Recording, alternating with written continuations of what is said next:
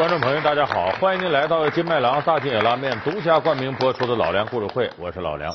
我们很多电视观众朋友啊，喜欢看一些刑侦片儿，哎，还有的人呢，愿意看古装刑侦片儿。你看什么狄仁杰断案呐，什么大宋提刑官呐，有的人说那都一回事儿。你要是愿意看重案六组，你也会愿意看狄仁杰断案，差不多嘛，不都是这个警察抓坏人吗？其实性质是一样的。但是叫法不同，咱们现代叫警察，过去叫什么呢？叫捕快。这捕快呢，就是古代的警察。有人说这不一回事吗？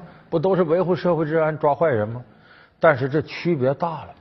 咱们看现代警察呢，你问很多小朋友说你将来理想是什么呀？我要当警察叔叔。打小唱歌，我在马路边捡到一分钱，把它交到哪儿啊？交到警察叔叔手里边。可是，在中国古代。小孩要捡到一分钱，一般不会上交到捕快叔叔手里。为什么呢？因为中国古代的捕快和现代的警察虽然是一个职业，但是他的社会地位、社会评价、道德感、收入都有着很大的差距。咱们今天就讲一讲，虽然都是同行，这捕快和警察到底差在哪儿？过去的捕快和现在的警察看似相似，却有着怎样的大差距？破不了案子，自己就成了罪犯，这种惩罚机制是不是过分？不受尊敬，薪水低，他们却为何出手阔绰？四大名捕和六扇门的传说靠谱吗？捕快如何变成了那个样子？老梁故事会为您讲述：捕快不是好差事。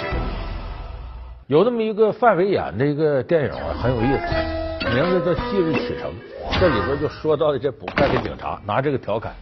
说这范伟是个华侨，回来之后啊，阴差阳错，由于这个文化差异啊，一些呃特别巧合的事件呢，他成了个倒霉蛋，碰到很多奇异的事儿，误打误撞的跑到哪个剧组去了。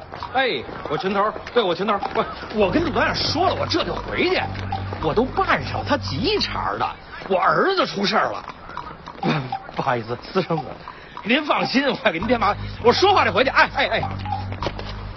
又占我便宜，哪儿都离不开我。这导演又催上了。你你不说你是导演吗？喂，你不说你出国了吗？去哪儿？你怎么又回来了？